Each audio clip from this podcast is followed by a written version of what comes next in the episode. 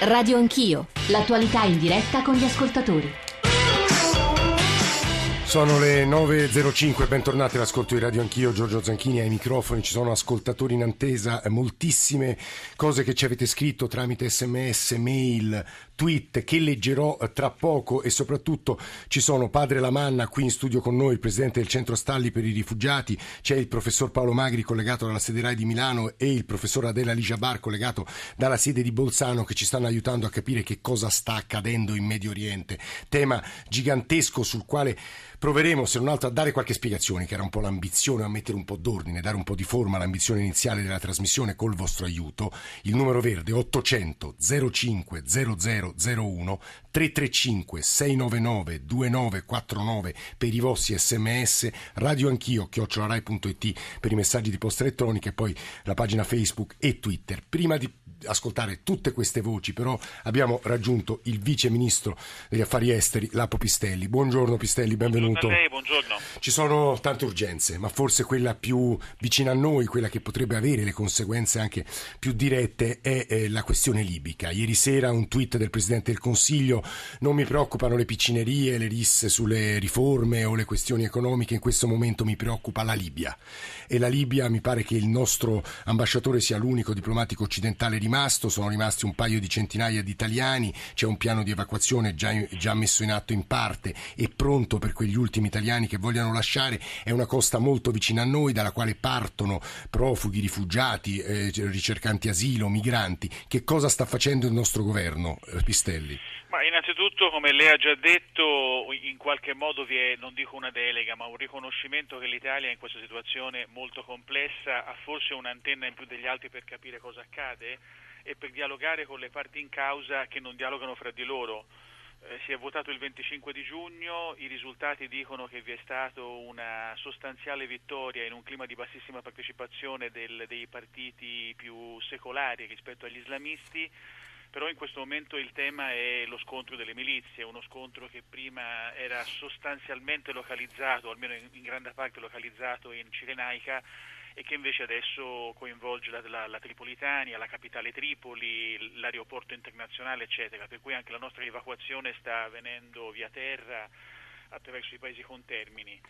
Eh, non vi è alternativa a cercare di ingaggiare le due parti e di farle parlare. Eh, questa è la fatica che purtroppo non riguarda soltanto la Libia, ma riguarda anche... Ma chi può farlo però, Pestelli? Ma lo possiamo fare tutti, non esiste, non esiste secondo me un, un primus inter pares o un capo del coro. Noi abbiamo chiesto e lavorato per questo che, eh, affinché non vi fosse una inutile proliferazione di inviati speciali ciascuno con una propria agenda ma che tutto avvenisse sotto il cappello delle Nazioni Unite che si apprestano a scegliere il successore di Tarek Mitri.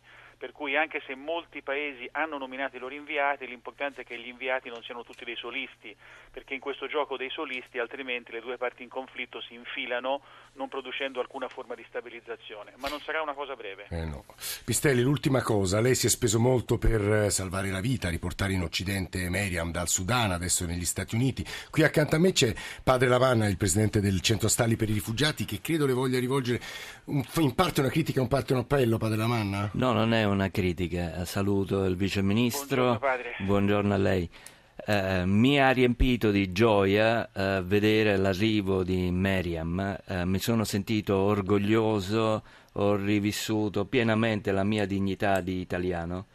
Eh, ripeto, siamo veramente contenti. Però eh, penso alle tante mamme, eh, penso in particolare alle mamme siriane, che eh, rischiano la vita con i propri figli. Sarebbe certo. bello per me vedere che andiamo a prenderli in Giordania, in Libano, per evitare quelle situazioni tristi eh, alle quali abbiamo assistito. Mohamed un anno è morto al largo di Lampedusa. Allora eh, è un incoraggiamento a fare di più a raggiungere quanti eh, sono stati lasciati soli. Eh, mi piacerebbe andare, non mi tiro indietro, andiamo a prendere queste altre donne che rischiano la vita con i propri figli. A Popistelli, anche qui gli ascoltatori ci dicono che sono parole di fede, non parole di realtà. C'è poco realismo in quello che ci sta dicendo sin dall'inizio della trasmissione Padre Lamanna e devo dire la no, reazione no, degli ascoltatori. No, no, io non penso, non penso siano eh, parole, anche per quello che ho ascoltato voglio rispondere, se è possibile rispondere agli ascoltatori. Eh, in una precedente trasmissione radiofonica qualche giorno fa una signora, anche in modo molto gentile, mi disse eh, su un tema del genere, ma insomma dobbiamo pensarci soltanto noi, vorrei sapere se gli inglesi o i tedeschi fanno cose del genere. Io gli ho risposto, guardi, non soltanto fanno cose del genere, ma gli inglesi spendono in cooperazione sei volte quello che spendiamo noi, sei volte. E i tedeschi accolgono e trattano domande di asilo in numero quattro volte superiore a quelle che facciamo noi. Quindi ogni cosa che noi facciamo non soltanto è fatta bene, ma serve soltanto a colmare una parte di un immenso ritardo rispetto agli sforzi che altri paesi fanno. Detto questo volevo dire a Padre Lamanna che proprio per dargli il senso della drammatica urgenza e del senso anche dello spalare forse l'acqua con un cucchiaino, eh, noi stanotte siamo stati in contatto permanente con una serie di eh, realtà nella striscia di Gaza che sono vicine a, a, a, a possibili bersagli di bombardamento Guardi, è stata una nota assolutamente drammatica per cercare sì. di segnalare le coordinate di posti dove ci sono bambini handicappati, parrocchie, eccetera, che pregavano di non essere bombardati nella, nella, nell'operazione militare che è in corso. Io la prossima settimana sarò in Iraq e in Kurdistan esattamente per la questione tragico, dello tragico sfollamento violento che le minoranze e tra questi i cristiani certo. stanno subendo in Iraq verso il Kurdistan eh, per, a causa delle operazioni militari di ISIS. Pistelli. Purtroppo è un 2014 a dire, a dir poco drammatico nel senso che non si riesce a chiudere una sola crisi e se ne apre una al eh. giorno diversa, ma siamo, proviamo a farlo su tutti i fronti. Lapo Pistelli, Vice Ministro agli Affari Esteri, grazie per questa sua voce, ha detto una cosa sulle minoranze cristiane nell'area eh, iracheno-siriana che è stata ripresa ieri con un articolo abbastanza impressionante, l'editoriale del Corriere della Sera di Ernesto Galli della Loggia, sul quale poi una parola vorrei provare a spenderla. Grazie ancora Pistelli. Mohamed da Bolzano, buongiorno, benvenuto. Mohamed? Pronto, buongiorno. Eh, buongiorno a lei. Buongiorno Va, a voi, grazie pure. e complimenti per la trasmissione. Vada. Per favore, prima di tutto io voglio fare un appello da un padre che, che, ha famiglia e non vuole che il suo figlio viene ucciso qualsiasi motivo, per qualsiasi motivo sbagliato. Voglio fare un appello a tutto il mondo intero di muoversi per favore di fermarsi questo odio e questa guerra che non serve a niente. Io voglio per favore dire solo una cosa. I cristiani o musulmani o ebrei sono stati sempre in questo mondo e devono e sono costretti di andare avanti tutti quanti fino alla fine del, del mondo. Quindi voglio solo dire una cosa, Dai, di non eh. dare la colpa agli, agli europei, perché sappiamo tutti che questa guerra viene fatta da un sbaglio politico. L'Arabia Saudita, l'Egitto e gli Emirati Arabi sono riuniti per, per eliminare i fratelli musulmani e Hamas abbiamo, sappiamo che collegazione hanno con i fratelli Mohamed, musulmani. Mohamed, la sua voce, di dov'è lei, se posso chiederle? Sì, prego. Di dov'è lei? Sono marocchino. Eh, Mohamed, no, la fermo perché le sue parole, anche l'introdurre la diversità all'interno e le scontri e le lotte all'interno del mondo islamico, ci aiutano a riandare, eh, peraltro sempre a Bolzano, dal professor Adela Lijabar che nella nostra sede RAI. L'avevo interrotto con una domanda genericissima sull'universo eh, islamico. In realtà so che in pochi minuti è difficile, ma professore ci provi a far capire agli ascoltatori quali sono le forze in campo, i conflitti che si stanno muovendo. Adela Lijabar.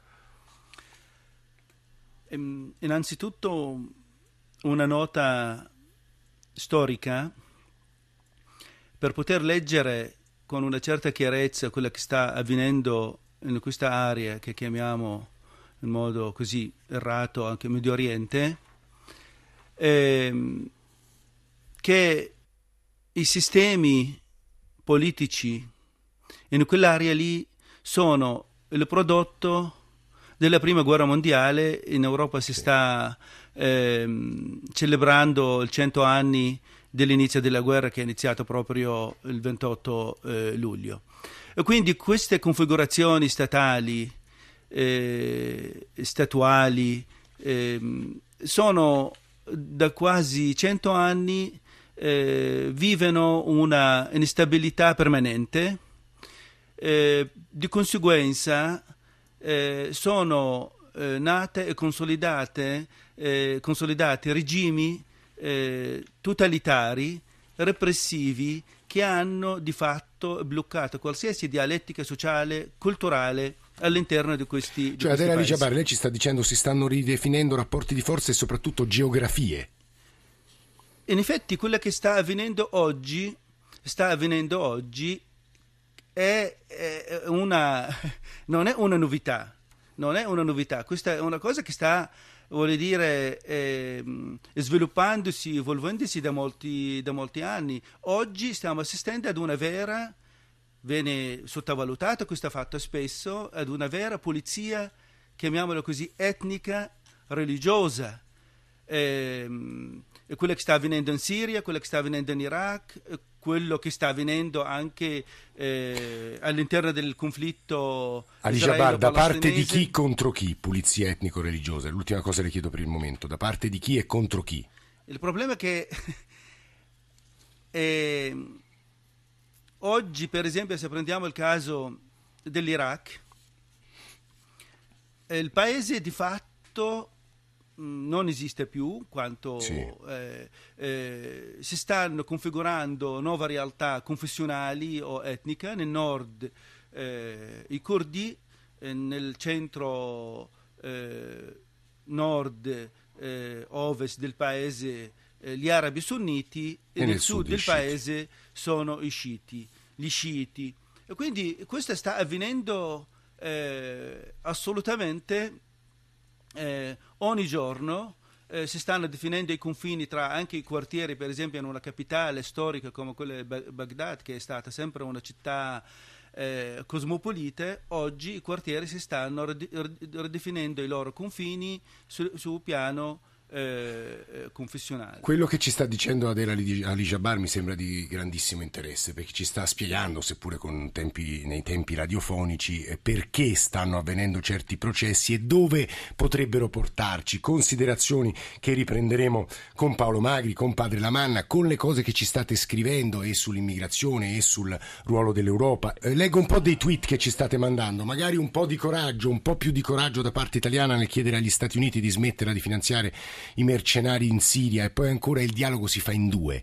E gli arabi eh, non dialogano ma votano Hamas e sono loro i responsabili di loro stessi. E poi c'è l'eterna citazione da Samuel Huntington, quello dello eh, Clash of Civilization, cioè lo scontro di civiltà. E poi un altro tweet ancora eh, l'Europa è assente sulla tragedia i- della Siria, ma i ricchi stati del Golfo oltre a finanziare la jihad che fanno per, loro, fra- per i loro fratelli arabi? Abbiamo ascoltato sinora Adela Ali Jabbar eh, che insegna, è sociologo dei processi migratori e interculturali della nostra sede di Bolzano e qui accanto a noi c'è Padre Lamanna. Volevo però riprendere il filo con Paolo Magri, che è il direttore dell'Istituto per gli Studi di Politica Internazionale che è a Milano, nella nostra sede RAI, perché le prime parole di Adel Ali Jabbar ci eh, stavano facendo capire che sono in corso trasformazioni enormi ed è difficile capire dove ci porteranno. Professor Magri. Allora, noi abbiamo quest- quest'area è stata ingessata per decenni. Sì. Eh, c'erano ingessati i confini, erano ingessati i conflitti interni, il conflitto, il confronto fra sunniti e sciiti c'è sempre stato, ma con i regimi era ingessato. L'unica nota dissonante era eh, il conflitto israele-palestinese che ogni tot anni riemergeva, poi c'era uno scontro, una mediazione e si tornava alla situazione di partenza. Cosa è cambiato adesso? Innanzitutto in quest'area ingessata si è indebolito il gesso. Eh, le primavere arabe che abbiamo salutato forse troppo ottimisticamente come un confronto fra giovani e regimi, era questa la banalizzazione che, che- che davamo, hanno eh, sostituito regimi con, lo vediamo in tutti i paesi, dei governi che eh, non riescono a governare, non riescono a controllare il territorio, non riescono a contrastare il confronto interno. La seconda cosa che è cambiata eh, è che eh, i- si sono indeboliti i mediatori, quelli che risolvevano le crisi quando esplodevano eh, e si sono create, si stanno creando delle alleanze mobili. eh, per certi versi inattese o inaspettate solo qualche anno fa. In che senso si sono indeboliti i mediatori? Beh, gli Stati Uniti hanno sempre eh, dettato legge nella regione grazie all'alleanza con l'Egitto, grazie al grande rapporto con Israele, eh, il rapporto con l'Arabia Saudita. Eh, in questo momento eh, gli Stati Uniti, l'abbiamo detto in miliardi di occasioni, sono più deboli, meno interessati, fanno errori. Le, le, le vicende di Kerry in questa settimana eh, nei rapporti con la crisi Israele-Palestina sono una, una lunga lista di eh, passi falsi che indeboliscono il ruolo di mediatore semi-neutrale, perché non sono mai stati neutrali, ma per, riuscivano a portare al tavolo e ad imporre delle regole parti antagonistiche. L'altra cosa che accennavo è che sono cambiate radicalmente, continuano a cambiare giorno dopo giorno le alleanze. Noi avevamo fino a qualche anno fa, eh, una, per esempio, la Turchia ferocemente contraria al Kurdistan. In questo momento il più grande alleato del Kurdistan iracheno è la Turchia. Avevamo Israele e la Turchia che erano eh, alleati storici. Eh, in questo momento Israele e la Turchia sono su posizioni opposte. Avevamo l'Egitto che aveva, soprattutto nei momenti di, di, di dei fratelli musulmani un rapporto strettissimo con Hamas, e ma adesso? anche con Mubarak un dialogo con Hamas. Abbiamo, aveva, e ora non è più così, avevamo un Iran che era il nemico di tutti e in questo momento si parla di un dialogo, oltre che per il negoziato sul nucleare, un dialogo eh, con l'Iran eh, da parte degli Stati Uniti e avevamo gli stati del Golfo solidamente in campo americano che hanno sempre più distinguo con gli americani ma anche con gli altri paesi. Lei professor Maghi ci sta dicendo cambiano le alleanze, eh, si rompe il gesso eh, segnato che aveva tracciato, che aveva ingessato aree geografiche a partire dalle conclusioni poi della prima guerra mondiale, in realtà più di 100, anzi 100, 100 anni fa, oggi sta cambiando tutto. Verso quali direzioni è poi l'obiettivo della seconda parte, della prossima parte della nostra trasmissione? Torneremo quindi con Magri e con Adela Lijabar su questo tema, perché volevo riprendere, anche perché vedo che gli ascoltatori continuano a scriverci sul tema di chi arriva sulle nostre coste, del ruolo ruolo degli europei, tutte domande che può in qualche modo affrontare, insomma sfidare Padre Lamanna che è qui accanto a me. Ne leggo qualcuna, ma prima vorrei sentire Antonio da Milano. Antonio, buongiorno. Eh, buongiorno. Eh, senta, io ritengo che la situazione lì in Medio Oriente, sia in Iraq che in Libia, nella, nella striscia di Gaza, una buona parte è la colpa dell'Occidente. Eh, abbiamo visto che gli Stati Uniti sono intervenuti in Iraq eh, dicendo che c'erano le armi di distruzione di massa e poi non ci sono state. Non pensando poi alle conseguenze che sarebbero avvenute e che stanno avvenendo tra, sciiti, tra sciiti e sunniti. Stessa cosa in Libia, forse andava bene Gheddafi perché con su- col suo regime riusciva a mantenere un certo ordine, adesso di ordine lì non ce n'è più e questo è sotto gli occhi di tutti. Mm. Purtroppo noi occidentali abbiamo sfruttato questi paesi senza portare là la nostra cultura, che poi è molto, è molto difficile. Io guardi, ho una conoscente italiana che ha sposato un afgano, ma questa non si siede sulla sedia, si siede per terra, che è la cosa più elementare. Quindi noi vogliamo portare la nostra cultura, il nostro modo di vivere, il nostro... ma non ci riusciremo. Questa è la mia opinione. Otto ha fatto benissimo a esprimerla. Io leggo anche Carlo da Sesto Fiorentino: le civiltà non muoiono a causa delle guerre, ma quando hanno perso l'anima. Infatti, cita testuale il grande storico Arnold Toynbee: le civiltà non muoiono per omicidio, ma per suicidio. Inoltre, sarà bene ricordare anche che il pacifismo, di nuovo testuale, questa volta Karl Popper, il pacifismo è contro la pace perché ha senso unico ed anti-occidentale. Questi sono i risultati. L'Unione Europea con gli Stati Uniti, oltre ad aver perso l'anima, hanno, ha sempre perseguito un falso pacifismo in senso anti anti-occidentale e questi sono i risultati. E temo, Padre Lamanna, che in parte ce l'abbia con lei. Leggo un'altra mail che in qualche modo la chiama in campo. Non sono d'accordo con Padre Lamanna quando dice che noi siamo obbligati ad accogliere tutti i rifugiati perché abbiamo firmato delle convenzioni, noi abbiamo l'obbligo morale, ma come, non come Italia, come Europa, di aiutare questi popoli. Però nel loro paese, e scappando questa gente non aiuta certo il loro paese. Noi occidentali dobbiamo dare gli strumenti a questi popoli per uscire dalla guerra. Io raccoglierei tutte queste sollecitazioni, in qualche caso caso aspre critiche, anche padre della mamma. Sì, eh, bisognerebbe eh, innanzitutto conoscere di cosa parliamo, perché se l'Italia eh, come paese, come eh, Stato ha firmato una convenzione, eh, l'obbligo rimane all'accoglienza dei rifugiati. Lo dobbiamo fare come Unione Europea, è una sfida, non ci stiamo riuscendo, ma rimane doveroso accogliere non è un obbligo morale, è una questione di giustizia. capiamo cosa significa firmare la Convenzione di Ginevra e capiremo eh, il senso dell'obbligo, del dovere accogliere. È Però vero che sì, vanno aiutati nel loro paese, siamo tutti d'accordo. Eh, a me piacerebbe che l'Eritreo potesse viaggiare per turismo, per studio e non dover scappare da una situazione indegna. Cosa siamo capaci di fare? La Siria è l'esempio lampante della nostra incapacità di incidere in situazioni eh, conflittuali. Questo evidenzia la nostra povertà, ripeto, che è innanzitutto culturale e umana, prima ancora che economica. Noi trasformeremo il nostro mondo, siamo già in ritardo, se iniziamo a formare donne e uomini liberi, onesti, capaci di sentirsi parte di un'unica comunità di un'unica realtà. Mondo, Perché se il mondo è ingiusto, oggi sta colpendo la Siria, colpisce la Libia, l'Iraq, domani può colpire noi.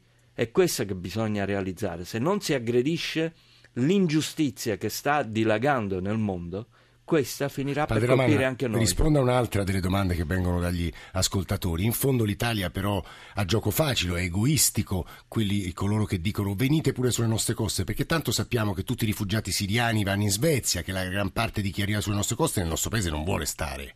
No, purtroppo, e lo dico con tristezza e anche con vergogna, eh, chi scappa ormai sa che condizioni eh, trova in Italia e la maggior parte eh, tenta di andare eh, verso il nord Europa. Lei parlava prima di eh, siriani che ambiscono eh, arrivare in Svezia, ma anche gli afghani, ma anche gli eritrei.